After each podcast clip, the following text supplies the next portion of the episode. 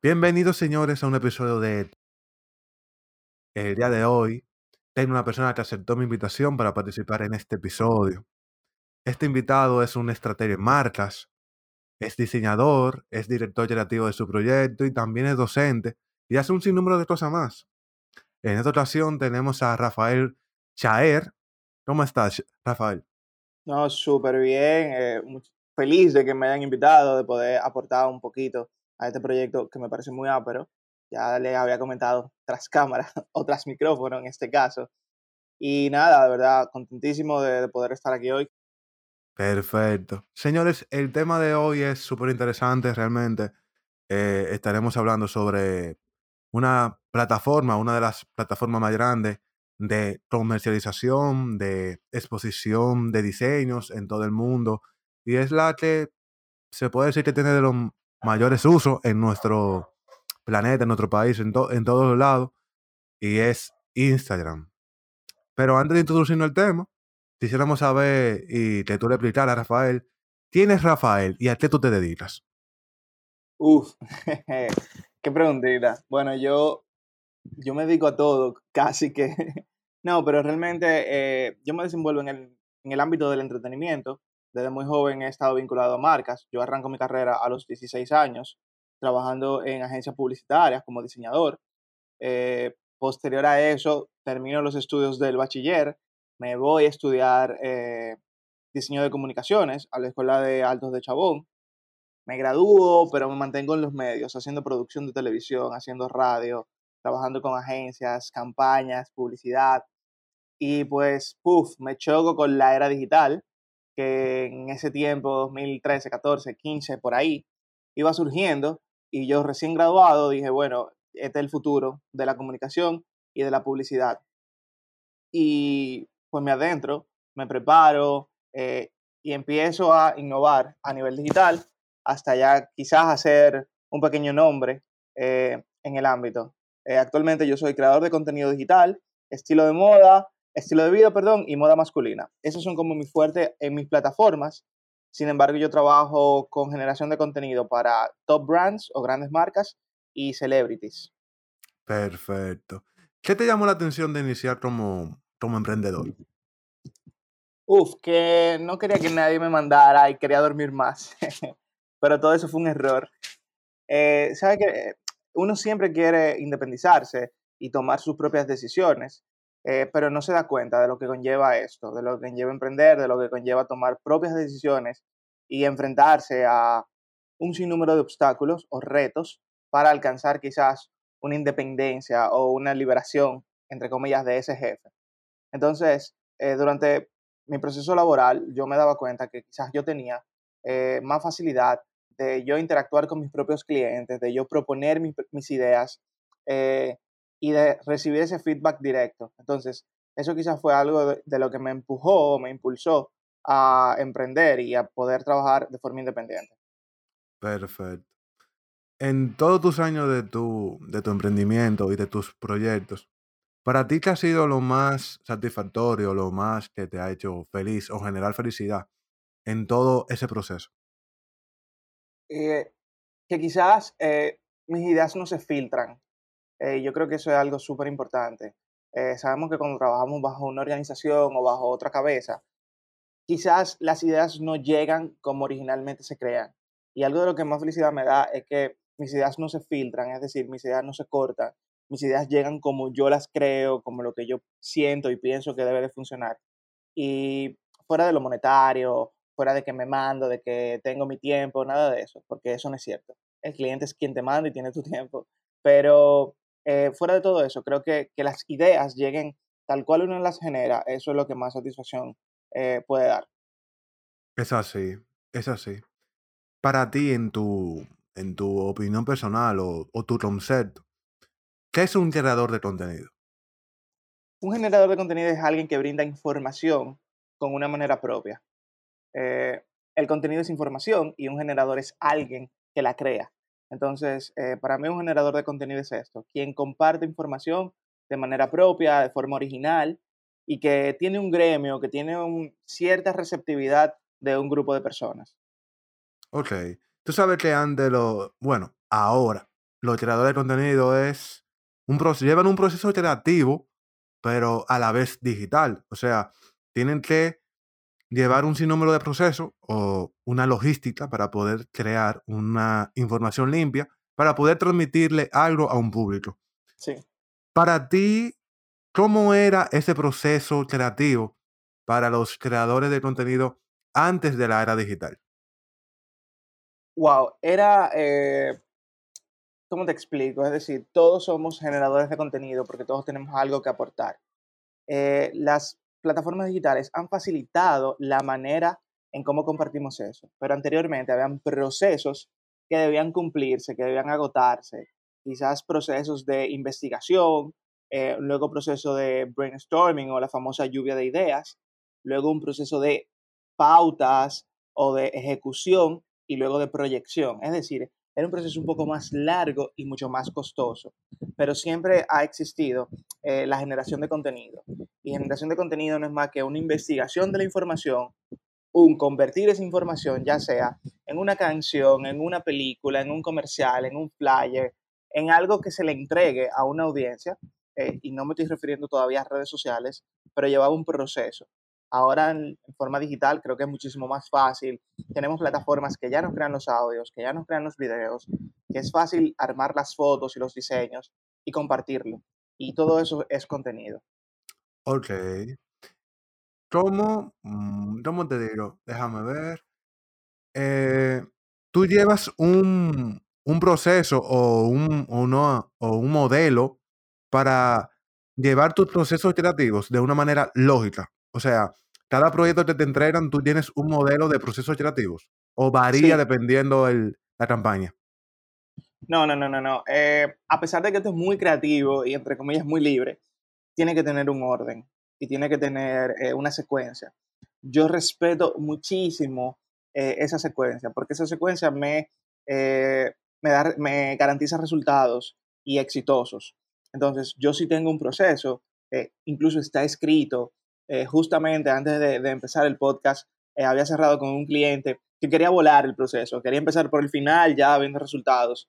Y yo le comento, no, mira, nuestra forma de trabajo es la siguiente. Tenemos que empezar por la parte de investigación, por la parte aburrida, por así decir, de teoría y de ver qué vamos a hacer, cómo vamos a hacerlo y por qué lo estamos haciendo. Y ya luego la parte de ejecución. No importa qué tipo de proyecto sea, yo siempre inicio por esta parte. ¿Por qué? Porque ese inicio por dejarme llevar, por lo cool que pueda ser el proyecto, por las oportunidades que podamos tener en el proyecto, va a haber un momento en el camino que me voy a trancar. No solamente yo, sino quizás mi equipo quizás el cliente. Eh, ¿Por qué? Porque no hicimos una pre, eh, un preanálisis de la situación y de todo lo que podía ocurrir. Y en ese preanálisis nosotros casi siempre ponemos soluciones, pero al volarnos esa parte quizás nos estancamos y es más eh, pesado eh, ese momento en que tú te encuentres ya a lo largo del camino. Entonces yo prefiero respetar los procesos, independientemente del proyecto, porque así uno sabe cómo lo va a solucionar en lo adelante. Perfecto. Pasando ya a lo que es el tema de la comunicación y no solamente a nivel personal, sino también a nivel organizacional o corporativo. ¿Qué es la comunicación para ti? En una marca personal, tanto una persona, tanto la imagen corporativa de una empresa, de una organización, de una MIPIMES, de algo sin, eh, sin fines de lucro. ¿Qué es para ti esa comunicación y qué importancia tiene esa comunicación para los segmentos que son llevados eh, a través de su proyecto? Eh, para mí la comunicación es éxito. si no hay comunicación, pues no, no tenemos éxito. la comunicación es el para mí el único canal realmente en donde todas las cosas se hacen bien. ¿Por qué? Porque la comunicación es quien lleva el mensaje de cómo se debe de hacer, de por qué se debe de hacer, de quién lo está haciendo. Es decir, yo entiendo que sin comunicación no podemos llegar al punto B, que es a donde siempre nos dirigimos. Partimos de un punto A a un punto B, pero sin comunicación no podemos hacer eso. Sin comunicación no podemos guiarnos, no podemos guiar al otro, eh, no podemos aportar. Entonces yo creo que la comunicación es éxito. Ok. ¿Tú has trabajado lo que es procesos de evaluación de comunicación de alguna empresa o, alguna persona en específico? Totalmente. Eh, incluso hemos detectado errores o problemas dentro de proyectos por la falta de comunicación o por la manera en cómo la comunicación se estaba manejando. Entonces, eh, sí, eh, también por eso digo que es tan importante la comunicación, porque en la comunicación podemos detectar eh, problemas o podemos detectar oportunidades también, ¿por qué no? de cómo solucionar situaciones dentro de proyectos, dentro de marcas, dentro de redes, de todas formas, y la comunicación es un punto clave. Perfecto. ¿Qué tú tomas en cuenta para evaluar la comunicación de una organización o de una persona? La coherencia.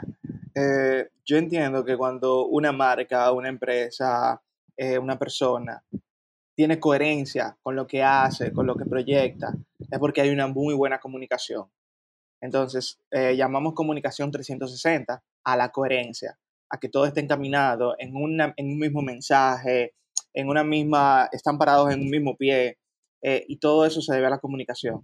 Entonces, inmediatamente nos damos cuenta de que existe una coherencia, es porque una comunicación está funcionando. Pero si no vemos esa coherencia, si no vemos ese famoso branding bien manejado, es porque está faltando la comunicación. Ok. Para mí, una comunicación, vamos a llamarla entre comillas, exitosa a nivel de redes sociales, sería que una persona eh, o una empresa, una institución, una MIPIMES, una plataforma, eh, te dé un excelente servicio.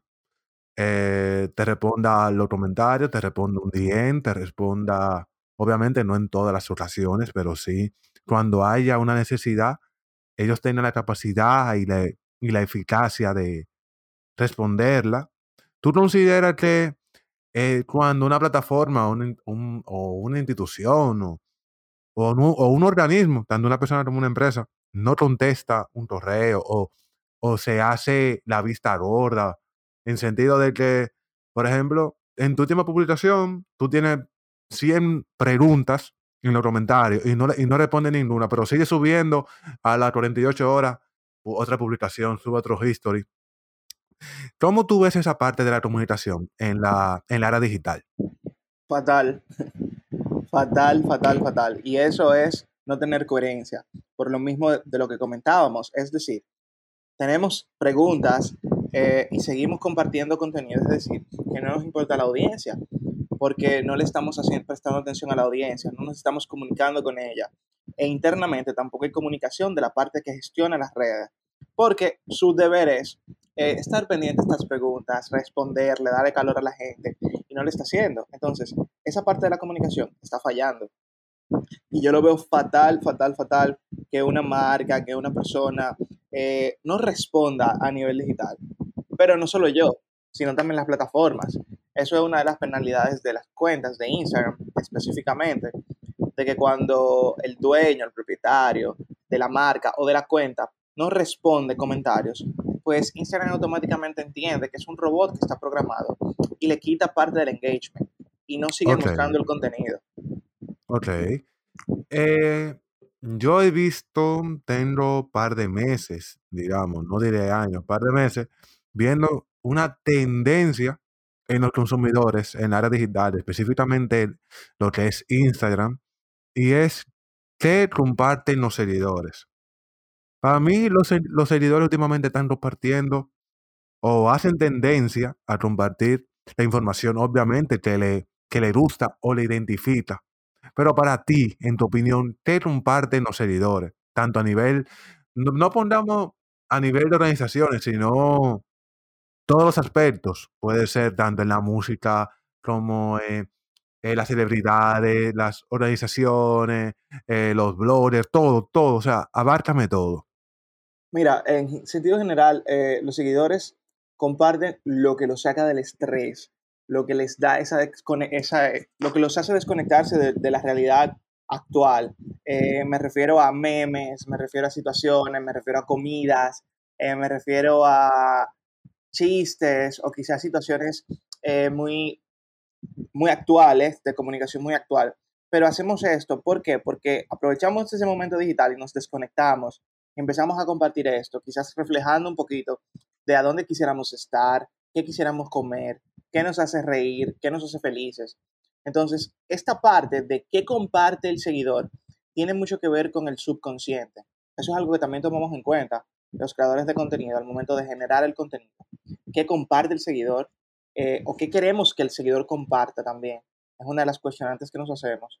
Y es eso, en sentido general, es algo muy aspiracional lo que el seguidor comparte. Es dónde quiere estar, qué quiere estar comiendo, dónde quiere viajar, cómo quiere sentirse y demás.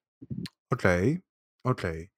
Ya lo que pasando o siguiendo entrando en materia a lo que es Instagram, hay una, hay algo que se ha vuelto muy famoso, que es el algoritmo, el algoritmo de Instagram. Pero muy, muy poca gente sabe qué es o cómo se maneja o cómo utilizarlo a su favor. ¿Qué es para ti ese algoritmo, ese algoritmo que maneja Instagram? ¿Y qué, y qué tanto podemos usarlo a favor como se puede usar en contra? Porque podemos usarlo en contra realmente si no sabemos utilizarlo. Mira, el famoso, el famosísimo algoritmo de Instagram. Eh, wow, ¿qué te digo? El famoso, el algoritmo de Instagram no es más que una programación que tiene la plataforma. ¿Para qué? Para el mejor uso de la misma.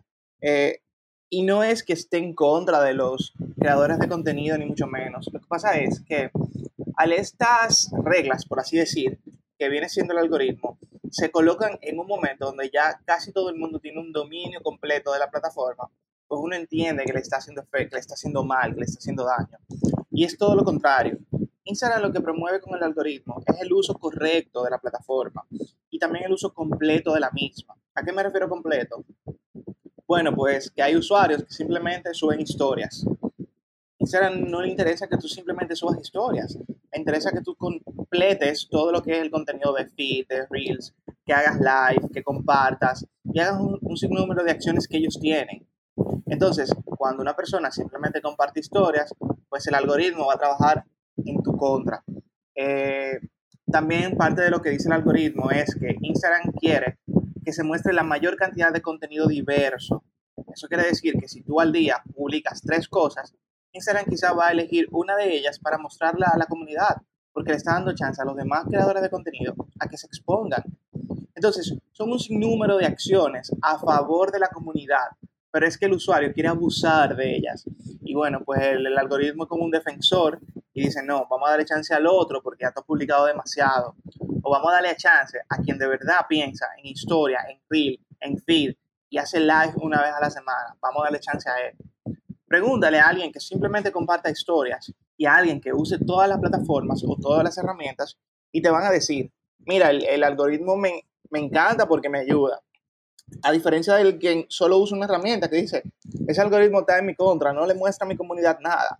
Pero todo tiene que ver el comportamiento digital que uno tenga. O sea, que el algoritmo eh, no es más que, digo yo, que una ley o, una, o alguien que, que se encarga de que se cumpla correctamente con la generación de contenido. Ok. Otro tema que tuvo en debate hace tiempo y sigue en debate realmente por los generadores de contenido. Hay una parte que está a favor, otra parte está en contra. Eh. Todavía no se sabe qué va a pasar con, con eso. Y es los likes en Instagram. ¿Tú entiendes que los likes deben de quedarse o deben de quitarse? Sé que la pregunta te la hicieron, pero ya fue hace bastante tiempo. ¿Cuál sería tu respuesta actualizada? Que nunca debieron existir los likes, realmente. eh, nunca deben existir. Eh, los likes eh, primero fueron una revolución. ¿Y por qué una revolución? Porque llegaron al punto de que se podían comprar y de que el ego de la gente dependía del like. La información o el buen contenido dependía de la cantidad de likes. o la importancia de una persona dependía de la cantidad de likes que tuviese. Entonces, ya viéndolo de esa manera, era un error. Y como te comentaba, es, un, es una acción que tú podías comprar, que se podía monetizar. Yo podía pagar 5 dólares y podía tener 10 mil, 20 mil likes. Entonces ya no era real. Y hasta el día de hoy es una métrica que no se toma en cuenta eh, como acción. ¿Por qué? Porque, como te digo, se compra. Eh, y no solo eso, nosotros eh, como usuarios accedemos a cuentas o accedemos a aplicaciones y el simple hecho de darle a aceptar estamos permitiendo que usen nuestras informaciones. Y esas informaciones es como que yo permita que mi cuenta dé likes a otras cuentas. por medio de una compra, sin yo darme cuenta. Simplemente por yo haber descargado una aplicación o por yo haber aceptado los términos y condiciones de una página a la que entré. Entonces, esos son uno de los efectos que puede tener en nosotros estar aceptando cosas sin saber de qué se trata. Como que mi cuenta esté en venta, como que mis likes estén en venta. Y eso, lo primero es que trae problemas. Eh, lo segundo es que facilita el hackeo de las cuentas. Y lo tercero es que es algo irreal, el que cuentas de poquísimos seguidores tengan muchísimos likes o viceversa. Ya ahí no hay una coherencia, que es lo que queremos mantener siempre. Perfecto. También otro tema que es está en debate entre los especialistas y analistas digitales es los posts ¿Tú entiendes que deben de ser programados o los posts deben de realizarse espontáneos? O depende, o depende de la persona, depende... ¿Qué depende para tomar esa decisión? Todo depende de, tu engage, de tu marca, de quién tú seas. Yo soy pro a la programación, es decir, eh, incluso yo promuevo la programación, pero pasa lo siguiente. Cuando programamos para estar organizados y para estar planificados, no hay ningún problema. Sin embargo, inmediatamente se publique o la programación la publicación salga ya, debe de haber una persona que esté respondiendo mensajes, que, que esté interactuando, por lo menos en la primera hora. ¿Por qué? Porque Instagram en la primera hora es que determina si tu posteo él lo va a catapultar o lo va a esconder, dependiendo de la reacción que tenga. Por porque ellos entienden que es un robot que programó y se olvidó. Sin embargo, podemos programar y alguien puede estar pendiente a responder.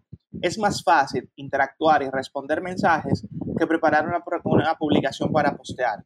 Entonces, yo soy muy pro a que se puedan programar, pero que tengamos quizás una alarma o quizás tengamos una notificación que estemos pendientes a los comentarios, que durante la primera hora, los primeros 30 minutos, podamos responder en la regla de tres. Menos de tres minutos respondo un comentario.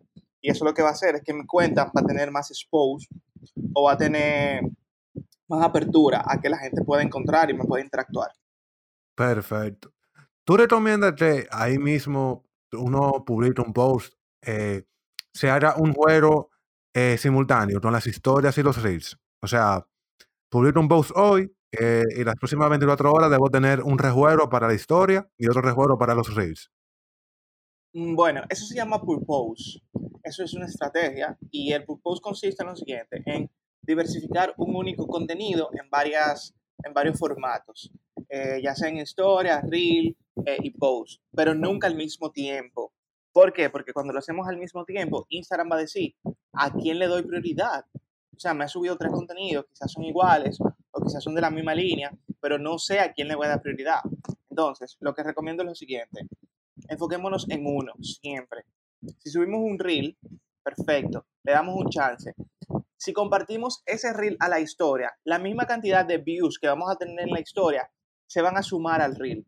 O sea que perfectamente podemos jugar historia reel al mismo tiempo. Cuando compartimos un post, post feed, eh, lo recomendable es todavía no subir historias. Quizás la primera media hora, eh, quedarnos interactuando en el, en el feed, hasta la primera hora. Luego de que pase eso, pues yo publico una historia recordando o invitando a que pasen al fin. Entonces ya quienes no han interactuado conmigo y vieron la historia, pues ya es una nueva camada que estoy reclutando para que vaya a interactuar conmigo. Quizás el próximo día yo puedo recordar, señores, ¿quién vio el post de ayer? Y hago una pequeña, un pool de interacción en las historias, como yo, o voy ahora, y eso también lleva a que vayan a ver mi posteo del día de ayer y quizás tres o cuatro días, cuatro días después, yo puedo hacer un reel, como recuerdan el posteo, bueno, aquí el resultado o aquí de lo que les hablaba, y durar por lo menos una semana con un único contenido diversificado en diferentes formatos. Y a eso es que le llamamos purpose. Eso los youtubers internacionales utilizan muchísimo esto, esta estrategia. Y por eso es que sus videos al día de hoy siguen sumando views, porque ellos se mantienen promoviendo el purpose y promoviendo este tipo de contenidos. Perfecto. Tú sabes que estamos en un país donde, bueno, yo considero que todavía a la era digital le falta mucho. O sea, tiene mucho camino por, por recorrer en nuestro país. Y hay todavía algunos sectores que no se han lanzado a la era digital. hay negocios que todavía no aparecen en Internet, hay personas que todavía no aparecen en Internet y hay un sinnúmero de proyectos, hay un sinnúmero de contenidos, hay un sinnúmero de personas, organizaciones que no se reflejan en la era digital. Y ya yo veo la era digital como un ID. Si tú no te encuentras en, en Internet, tú no existes realmente. Aunque antes, hace 10 o 15 años no era así, pero ya, ya sí, sí, ya tu proyecto no está en Internet, ¿cómo tú quieres que las personas lo vean? Si las personas la mayoría de tiempo consumen su contenido en la red. Entonces, ¿cómo tú, cómo tú ves ese segmento que todavía no ha dado ese salto en nuestro país principalmente? ¿Cómo tú ves y cómo tú ves la vida de esos proyectos? Mira, es lo que tú acabas de decir. Quien no está en redes no existe. Eh, recientemente acabamos de, acabamos no, seguimos en una situación de pandemia en donde la era digital, eh, si no estaba en una, en una buena, en un buen lugar en la cima, pues se catapultó muchísimo más, porque todo el mundo eh, tuvo que acudir a las plataformas digitales para poder continuar con su vida, ni siquiera con su trabajo, ni siquiera con cosas muy puntuales, con su vida en general. ¿Por qué? Porque todo tuvo que tomar la parte digital para, para poder sobrevivir, como para poder seguir existiendo, tanto empresas, eh, educación, comida, eh, supermercados, es decir, todo lo que hacíamos presencial o lo que tenía una forma tradicional de hacerse, se tuvo que migrar a lo digital y seguir trabajando en lo digital. Entonces, eh, como dices, quien no esté en redes no existe, o quien no esté en lo digital, porque ni siquiera tiene que estar obligatoriamente en redes no existe. Entonces, es muy fácil para nosotros eh, entrar quizás a Google, poner un nombre y que me aparezca dirección, teléfono y llamar directamente desde Google, sin necesidad de tener que buscar una guía o recordarme de la tarjeta o tener que gestionar un sinnúmero de, de cosas que no tengo a la mano. Sin embargo, a la mano yo tengo mi celular todo el tiempo y es muy fácil yo poder entrar, poner un nombre y encontrar toda la información. Y eso garantiza las compras muchísimo más rápido también. No es igual que yo quiera comprar algo y no encuentre cómo comunicarme con ese local o con ese comercio, a que yo lo encuentre inmediatamente y yo diga, oh, qué rápido, quizás así de rápido me llegue. Entonces, eso influye muchísimo en las acciones de compra del consumidor. Ok. Pasando a lo que es la parte final del episodio. Rafael, ¿qué reto tú tienes presente en mente para afrontar tus proyectos, eh, tu imagen de marca? En otra palabra, ¿qué se puede esperar de ti? Eh, ni yo mismo sé, pero no, sí, hay varios proyectos que, se están trabajando. Eh, recientemente salí de proyectos bien fuertes que me consumieron muchísimo tiempo, como fue Dominicanas Got Talent, Premio Soberano, en donde estuve liderando la parte visual y digital. Eh, pero ahora viene algo con internacionalización. Eh, vamos a trabajar algunos proyectos de manera internacional, movilizarnos de país, eh, pero siempre, siempre generando muy buen contenido. Vienen colaboraciones con marcas locales muy, muy cool. y no solamente colaboraciones a nivel digital, sino que lo digital lo vamos a llevar a lo offline y viceversa. Vamos a tener una convivencia ahí offline y digital con las marcas que también es algo eh, que todavía el sector no ha, no ha podido desarrollar mucho. Simplemente se quedan con una foto o con un videito digital y más nada.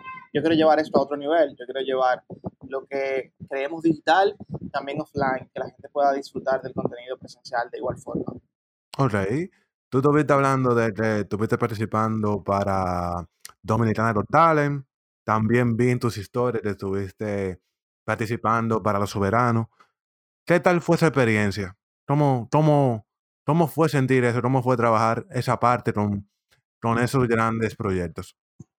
Eh, bueno, eh, buenísimo. El estrés es demasiado, pero vale la pena. Eh, pero además de eso, el equipo con el que me tocó trabajar fue un equipo muy joven y eso me agradó muchísimo porque nos daban permiso a innovar y era como te comentaba al inicio, de que el ser independiente es que no te filtren las ideas. Y esto sucedió específicamente en Premio Soberano. Eh, el equipo de Digital con el que estuve trabajando eran todos muy jóvenes, al igual que yo, y teníamos ideas muy frescas, ideas muy innovadoras, y eso fue de mucha satisfacción para mí, que cada vez que proponíamos nos decían que sí, eh, porque no se había hecho o porque a diario las plataformas digitales eh, se actualizan y se iban innovando y nosotros íbamos con ellas, innovando en cada presentación de contenido. Y eso para mí fue genial. Eh, posteriormente ya he trabajado, perdón, previamente he trabajado ya en televisión, en producciones, tengo segmentos en radio y es algo muy tradicional. Pero trabajar todo esto de forma digital y con nuevas propuestas y quizás con el programa mayor visto eh, a nivel local fue algo genial. Perfecto. ¿Qué consejo tú le darías a una persona que quiere emprender, pero no se atreve? Wow, eh, no le voy a dar el típico consejo cliché de que arriesgate. Ya, no, no se lleven de eso, es lo primero. Eh, lo primero es eh, sentar cabeza y plasmar lo que ustedes quieren hacer y que quieren lograr quizás en la vida. porque es muy triste trabajar en algo que no les gusta o dedicarse toda su vida en algo que realmente no les haga feliz.